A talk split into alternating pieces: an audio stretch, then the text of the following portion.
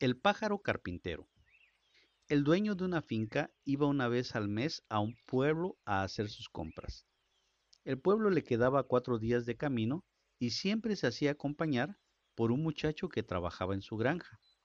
Sucedió que un día cuando iban de regreso con el caballo cargado de todo lo que habían comprado, decidieron sentarse a la sombra de un árbol para descansar. Y en esos momentos cantó un pájaro carpintero. Entonces el mozo le dijo a su patrón, No quiero seguir andando, patrón, porque cuando canta el pájaro carpintero es señal de mal agüero. Algo malo va a suceder. Puede que nos caigamos a un barranco o que nos arrastre el río al cruzarlo. El patrón contestó tranquilamente.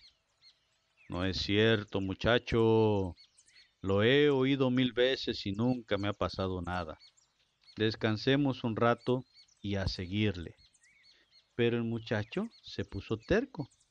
Dijo que cuando el pájaro carpintero cantaba, ocurría invariablemente una desgracia. Pero el patrón no tenía ganas de discutir. Mira muchacho, le dijo, aquí se hace lo que yo digo, así que levántate, agarra las riendas de la yegua y vamos andando, que quiero llegar antes que se haga de noche. Usted me disculpará, patrón, pero yo aquí lo dejo, porque no quiero morirme, dijo el muchacho temblando de miedo. Entonces el hombre hizo como que se acercaba a la yegua para montarse en ella. Pero en vez de subirse a la yegua, se quitó el cinturón y agarrando al muchacho del pelo le puso una docena de cuerazos que le sacaron sangre.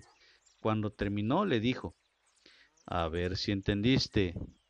El pobre muchacho, casi desmayado en el suelo, se puso de pie con esfuerzo. sí, patrón, voy con usted.